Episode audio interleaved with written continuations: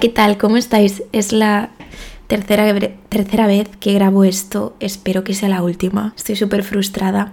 Quería empezar diciendo que mm, la semana pasada no subí podcast y tocaba. Em, porque me planteé hacerlo una vez cada dos semanas y o sea cada miércoles cada dos semanas y bueno la cosa no, no ha funcionado bien Así que, bueno, pues la semana pasada no hubo y me sentí muy mal, muy culpable. Y todo el tiempo intentaba convencerme a mí misma de, va Andrea, no pasa nada. Me daba excusas, me daban motivos, razones por la por las que no debería sentirme culpable. Incluso buscaba ese refuerzo externo por parte de mi pareja de que me dijera, no, no pasa nada, tal, son cosas que pasan. Es decir, intentaba disminuir mi culpa. Entonces he decidido hacer este cuarto episodio sobre la culpa.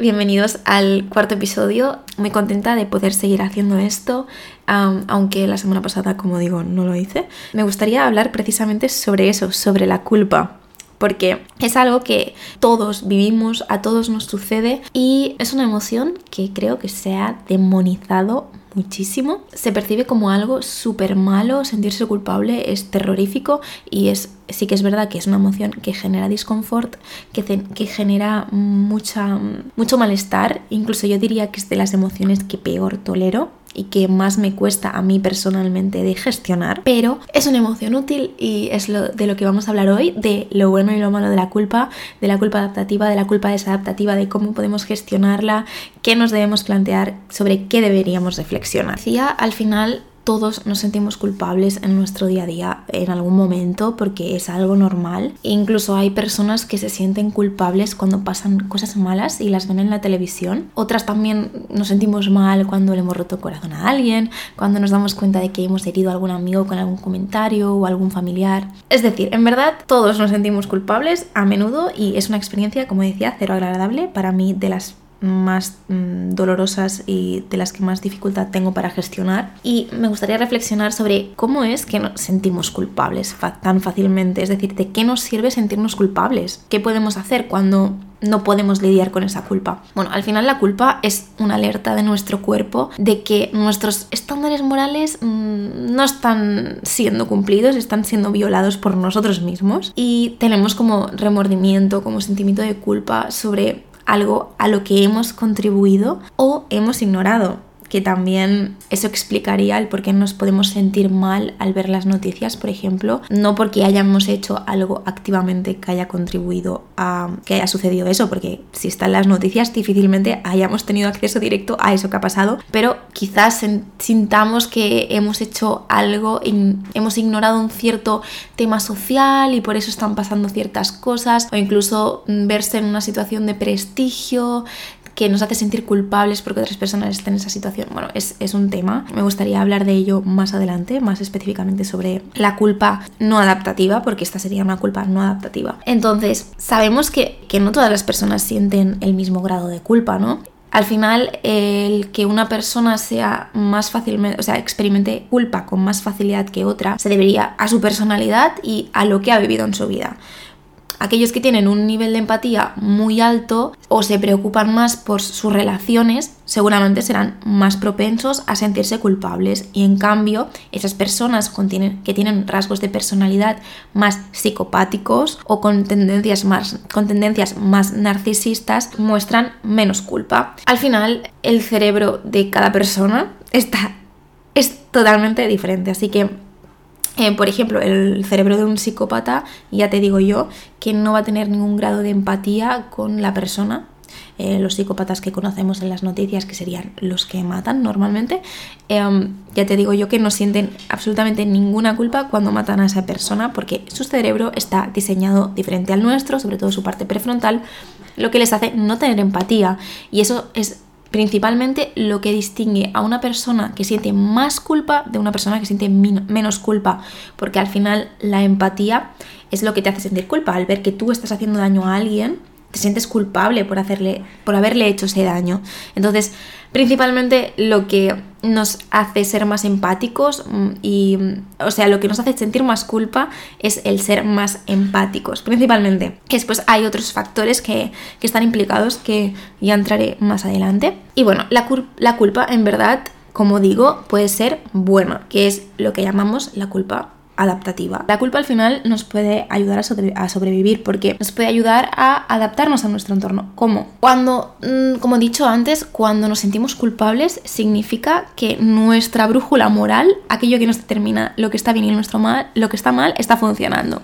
Entonces tenemos esa capacidad de decir, vale, estoy yendo por el camino correcto, estoy yendo por el camino incorrecto. Entonces me permite redirigirme, es decir, me permite no irme por el camino en el que voy a hacer daño a los demás, en los que no me voy a adaptar a esta sociedad, en los que me voy a hacer daño a mí mismo porque también sentimos culpa cuando nos hacemos daño a nosotros mismos, no siempre está implicada una tercera persona. Entonces, también nos puede ayudar a conectar con los demás, especialmente cuando lo que decía de la empatía, cuando vemos a alguien sufrir, nos sentimos culpables y nos hace comprometer, o sea, comprometernos más y tener comportamientos, podríamos llamarlos reparativos, es decir, que van encarados a cómo reparar el daño que hemos hecho. Por ejemplo, si yo me he olvidado de mm, el cumpleaños de una amiga, me siento súper culpable por haberme olvidado del cumpleaños el día que es, pues voy a intentar hacerle sentir especial eh, organizándole algo otro día o, mm, no sé, teniendo un detalle otro día. Sería como una conducta reparativa, ¿no?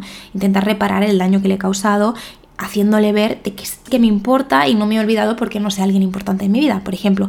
Y también, pues, obviamente, pedir perdón, disculparnos por las cosas que hemos hecho también es una conducta que me lleva a reparar un poco el daño que he hecho, ya solo mostrando mi arrepentimiento. Pues esto sería, al final, la culpa adaptativa, que me permite ver lo que he hecho bien, lo que he hecho mal y me permite adaptarme en un futuro a intentar coger otro camino, realizar acciones diferentes que no me lleven al mismo punto. Es decir, ver que lo he hecho mal e intentar no repetirlo en un futuro y reparar el daño que he hecho. Vale. Pero en el otro lado tenemos cuando la culpa se vuelve desadaptativa. Y podríamos, dentro de la culpa desadaptativa, yo podría distinguir entre dos tipos. La culpa generalizada, que es esas personas que se sienten culpables por casi todo, porque piensan que hay algo mal en ellos mismos, en su identidad, entonces todo lo, casi todo lo que pasa malo se, se atribuye la culpa a ellos mismos.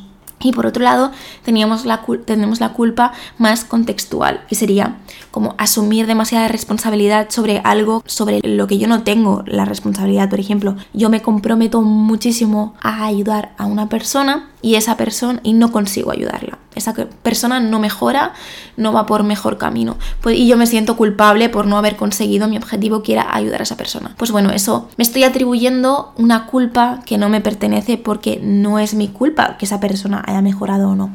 Este sería el tipo de culpa contextual. lo que tienen en común ambas es que, al contrario que la culpa adaptativa, que la culpa buena, llamémosla así, no hay nada que yo pueda hacer activamente para reparar ese daño que creo que he hecho. Es decir, como más lo intento, más desadaptativo se vuelve todo, porque ¿qué puedo hacer yo para, para equilibrar, para compensar esa ayuda que no le he podido proporcionar a esa persona? Todo lo que vaya a hacer ya está basado sobre algo desadaptativo y esa culpa no es como algo que activamente vaya a poder reparar, para yo tranquilizarme, para tranquilizar a la otra persona. Es todo un ciclo desadaptativo. Aquí una reflexión intermedia que me gustaría hacer, que estoy segurísima de que em, te habrás planteado también alguna vez en tu vida, porque es una pregunta que todos nos debemos hacer en algún punto, es ¿quién decide lo que está bien y lo que está mal? Porque esas etiquetas se han aplicado, esas etiquetas que parecen inocentes, que han aplicado en tu entorno toda la vida, al final pueden ser la causa de la culpa que sientes inapropiada. Porque si tú entras en conflicto con esa etiqueta que se ha establecido siempre, por ejemplo, un ejemplo muy claro es la homosexualidad. Toda la vida se ha infligido una culpa que no se merecen a este colectivo por el simple hecho de, de sentirse atraído por personas del mismo sexo. Como la etiqueta de malo estaba asociado a ser homosexual, esas personas se podían sentir culpables por no entrar dentro de lo que está establecido como bien y como mal. Eso puede llevar a un dolor terrible y es una culpa totalmente inapropiada porque esa culpa no es algo que me pueda llevar a reparar y hacer un bien. Es una culpa sobre una etiqueta que me han puesto, mm, que, ha, sido impuesta por la sociedad, por mi entorno, y, yo he asumido como eh, un estándar real. Y eso me genera, puede llevar a generar un conflicto interno muy fuerte, muy bestia, eso muchas veces, la culpa inapropiada nos puede llevar muchas veces a tener ansiedad y depresión. La base muchas veces de la ansiedad y la depresión está la culpa. Em, ¿Por qué digo esto? Porque creo que es muy necesario que nos hagamos este tipo de reflexiones, que nos replanteemos las etiquetas que hemos que hemos recibido toda la vida como bueno y como malo, porque son unas etiquetas que, que continuamente nos condicionan y puede ser que nos estén llevando a tener una vida que no queremos por evitar sentir la culpa. Una culpa que no deberíamos sentir porque no es una culpa apropiada, no es una culpa adaptativa, es una culpa impuesta. Es decir, que sea fácil, obviamente no, cuando sea en el caso de la homosexualidad es un ejemplo muy claro porque lo he puesto pero es mucho más complejo y no es un buen ejemplo quizás para tratar el tema de la, de la culpa porque existe una opresión muy fuerte hasta, hasta este, hacia, hacia este colectivo durante muchos años y no me gustaría, me gustaría que parece que banalizo el tema diciendo, ah, no, simplemente no, no sientas culpa, no, hay mucho detrás, pero es, era un ejemplo muy claro de lo que las etiquetas pueden hacer y pueden hacernos sentir mucha culpa. Y como esto hay temas muchísimo más que parecen banales, que parecen tontos, pero que nos afectan mucho nuestro día a día, como por ejemplo el tema de eh, no te comas, eh, comer este tipo de comida es igual a malo, es igual a, a ser de una determinada manera que tú no deberías ser.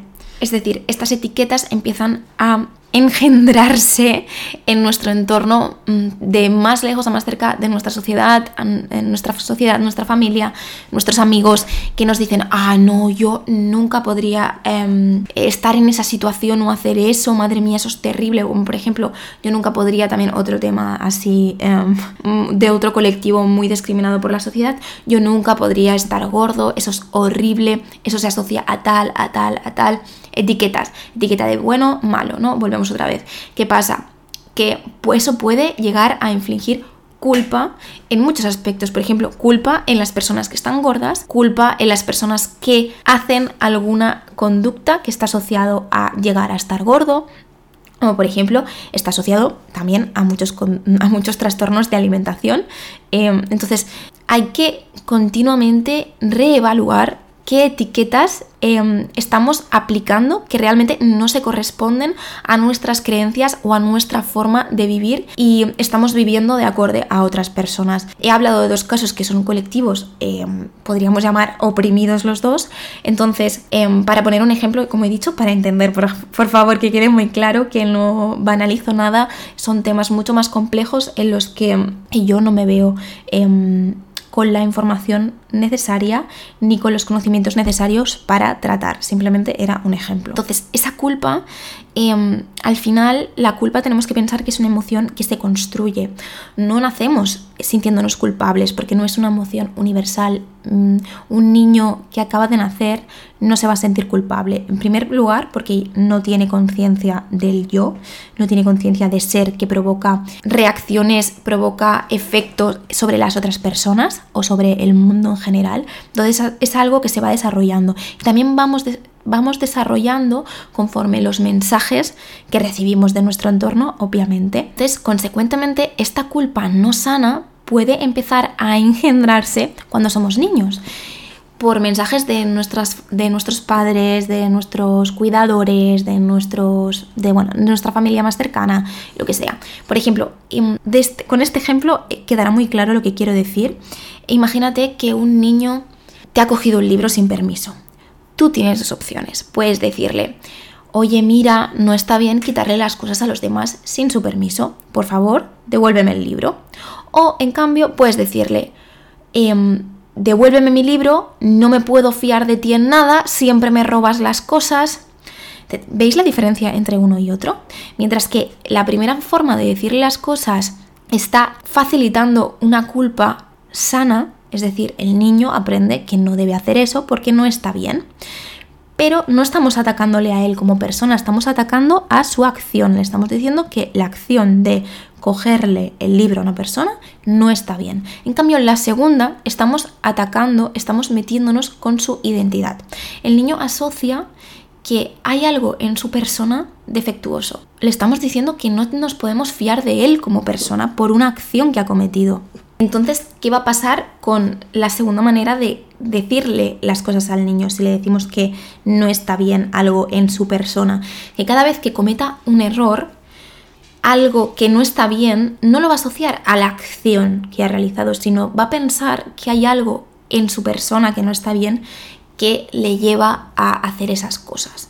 Entonces, de ahí se puede engendrar esa culpa generalizada de la que hablaba antes, de siento que todo es mi culpa, siento que casi todo lo que sucede a mi alrededor, yo tengo algo que ver porque hay algo en mí que no está bien. Ahí está la importancia de, cómo tratamos a, las a los niños cuando, cuando crecen y a qué atribuimos lo que está mal y lo que está bien para desarrollar una culpa sana o no sana. Y algo que leí hace poco que me parece extremadamente interesante es que se han hecho investigaciones en las que básicamente corroboran que para qué yo, si tú piensas que eres malo, o sea, que tu identidad es mala, que hay algo en ti que está mal, ¿para qué voy a resistir la tentación? ¿Para qué me voy a esforzar a hacer algo que, esté mejor si esa es mi natura? Si, eso es, mm, si yo soy así si yo no puedo hacer nada para cambiarlo, porque esa es mi persona. Entonces, en estas investigaciones han visto que una vez que empezamos a pensar sobre nosotros mismos, sobre nuestra identidad como personas malas, como seres que no están bien, o tóxicas, que es mucho más común escucharlo de eres súper tóxico, haces, em, bueno, e, e, tienes, eres súper tóxico en la relación, pues es súper negativo, porque ya no tenemos como un incentivo, algo que nos motive a actuar, a comportarnos bien y entramos en una espiral de comportamientos negativos. Para mí no existen las personas tóxicas, para mí existen comportamientos y tendencias que son tóxicas. Todos podemos tener comportamientos tóxicos y todos podemos trabajar para mejorarlos, pero son esos comportamientos. Esos comportamientos al final no definen tu identidad, eres mucho más que una acción. Si a ti cuando haces algo malo te dicen eres súper tóxico, tú ya no vas a estar motivado para cambiar eso porque piensas que algo en ti está mal, o sea, tiene el efecto totalmente contrario. Y, por ejemplo, si comes algo, también en, otro ejemplo de, la diferente a la toxicidad en la relación, tenemos un ejemplo en la comida, que en la comida también podemos poner ejemplos de todo porque está siempre a la orden del día. Si tú tienes, si tú comes algo que tienes asociado como negativo, por ejemplo, yo voy a la nevera y me como, yo qué sé, em, un pastel em, que trajo mi madre el otro día, no lo sé, y me lo como y, te, y me digo a mí misma, joder Andrea, es que no tienes ningún tipo de autocontrol, o sea, es que no eres capaz de controlarte ni en esto. ¿Tú te crees que esto suena como algo, como una creencia que me va a llevar a tener un mejor comportamiento en el futuro? Yo creo que no. No, no, me, no es un comportamiento que me lleve a actuar de mejor manera, sino al revés, que me va a hacer entrar en ciclos negativos de que como yo no tengo ningún autocontrol, yo no soy capaz de controlarme, ¿para qué me voy ni a esforzar a hacerlo? Porque ya sé que voy a fracasar. Y eso también es lo, es lo que nos ancla a los malos hábitos, como comer comida basura, o sea, comida no sana, y llevar em, un estilo de vida no saludable como fumar, beber en exceso. Al final, lo que más nos ancla esto es la creencia de pensar que no tenemos control. Las emociones como la culpa son tan poderosas que afectan a nuestra manera de pensar. Si me siento malo, probablemente será porque soy malo, ¿no? Es decir, nuestra mente em, nos sabotea, por así decirlo, y si piensas que eres malo, que hay algo malo en ti, debe ser porque es real, ¿no? Y ni siquiera nos, nos planteamos, nos dudamos de que quizás que lo pensemos no es que sea real. Tú asumes ya que como te estás sintiendo culpable, seguramente es porque te merezcas sufrir. Entonces, y es totalmente irracional. Y aquí es donde tenemos que reflexionar y entrar desde un punto de vista consciente y replantearnos que tenemos que tener muy claro que que hagamos algo mal no determina que seamos una mala persona. Refleja, lo único que refleja es que estás pensando que te has comportado mal o que estás pensando que has tenido una mala conducta, pero no determina el bien y el mal. Tenemos que replantearnos eh, muchas cosas. Vale, ¿y cómo puedo distinguir? ¿Cómo puedo saber si mi culpa es excesiva o si es una culpa saludable que tiene que ser escuchada y que tengo que reflexionar sobre ella, como por ejemplo yo la semana pasada que no subí el podcast y sí que me tenía que sentir culpable para reflexionar sobre esa culpa, porque había roto una promesa conmigo misma y eso me tenía que hacer aprender algo, sin entrar en círculos viciosos negativos, pero tenía que escucharla. Entonces, ¿qué podemos hacer? Pues mira, en primer lugar podemos preguntarnos, ¿realmente hay algo que reparar? Es decir, si hay culpa, es que he hecho algo mal y si he hecho algo mal, quizás tenga que pedir disculpas o hacer algo para reparar el daño, ¿no? Si es así, pues venga, actuamos y, vamos, para, y vamos para adelante. Si realmente no hay nada que reparar, o sería como extraño disculparme conmigo mismo o con alguien por eso, quizás esa culpa no me sea adaptativa. Otra cosa que podemos hacer para replantearnos em, si es excesiva o no es eh, hacer un cambio de roles, es decir, ponerme en el lugar de otra persona o pensar si lo que yo si lo que yo he hecho lo hubiera hecho otra persona eh, o lo que he dejado de hacer, que a veces también nos sentimos culpables por lo que no hemos hecho, em, ¿qué pensarías sobre esa persona? ¿Creerías que esa persona ha hecho realmente algo malo o estás aplicando un juicio diferente a ti mismo que a los demás? Porque muchas veces somos mucho más duros con nosotros que con los demás y eso nos hace sentirnos culpables cuando no debemos sentirnos culpables. Después, pensar ¿Es la intensidad y la duración de mi culpa realmente apropiado para lo que realmente he hecho o es desproporcionado? Sobre todo, lo que he dicho antes, ¿me estoy etiquetando como una mala persona por esta acción? Esto es crucial. Tu acción no, no te define como persona. Tú puedes hacer algo mal y ser una maravillosa persona. Entonces, estos serían algunas cosas, algunos tips que os podría decir para replantearos cuando os estéis sintiendo culpables si realmente esa culpa es adaptativa o desadaptativa.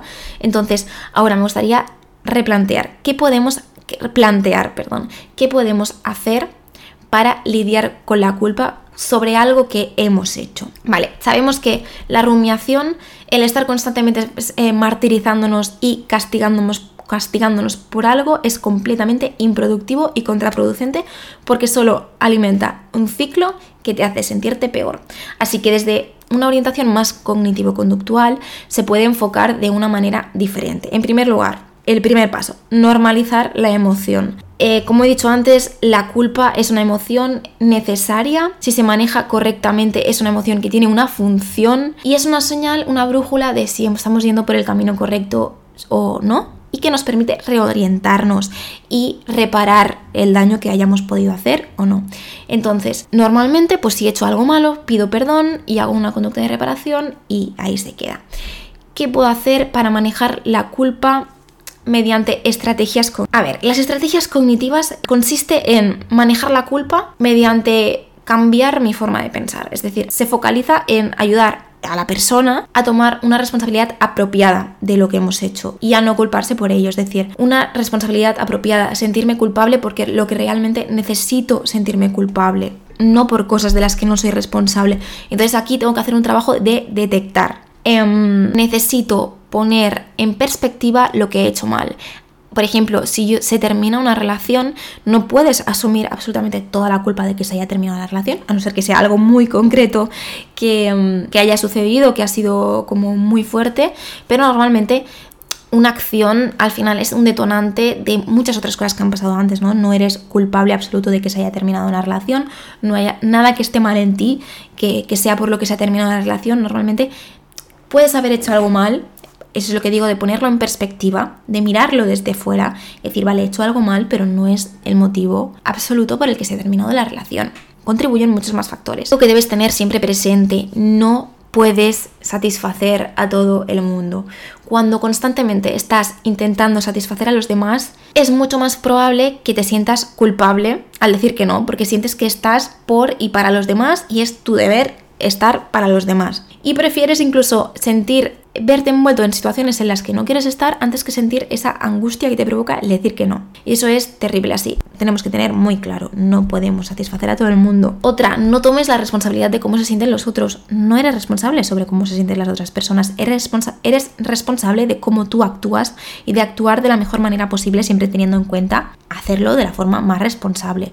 Pero al final lo que sienten los demás no es tu responsabilidad. Otra, examina tu pensamiento a ver si estás malinterpretando las situaciones. Por ejemplo, estás magnificando las cosas, quizás sea una situación que mm, no tiene la magnitud que tú has interpretado que tiene. Replantéatelo.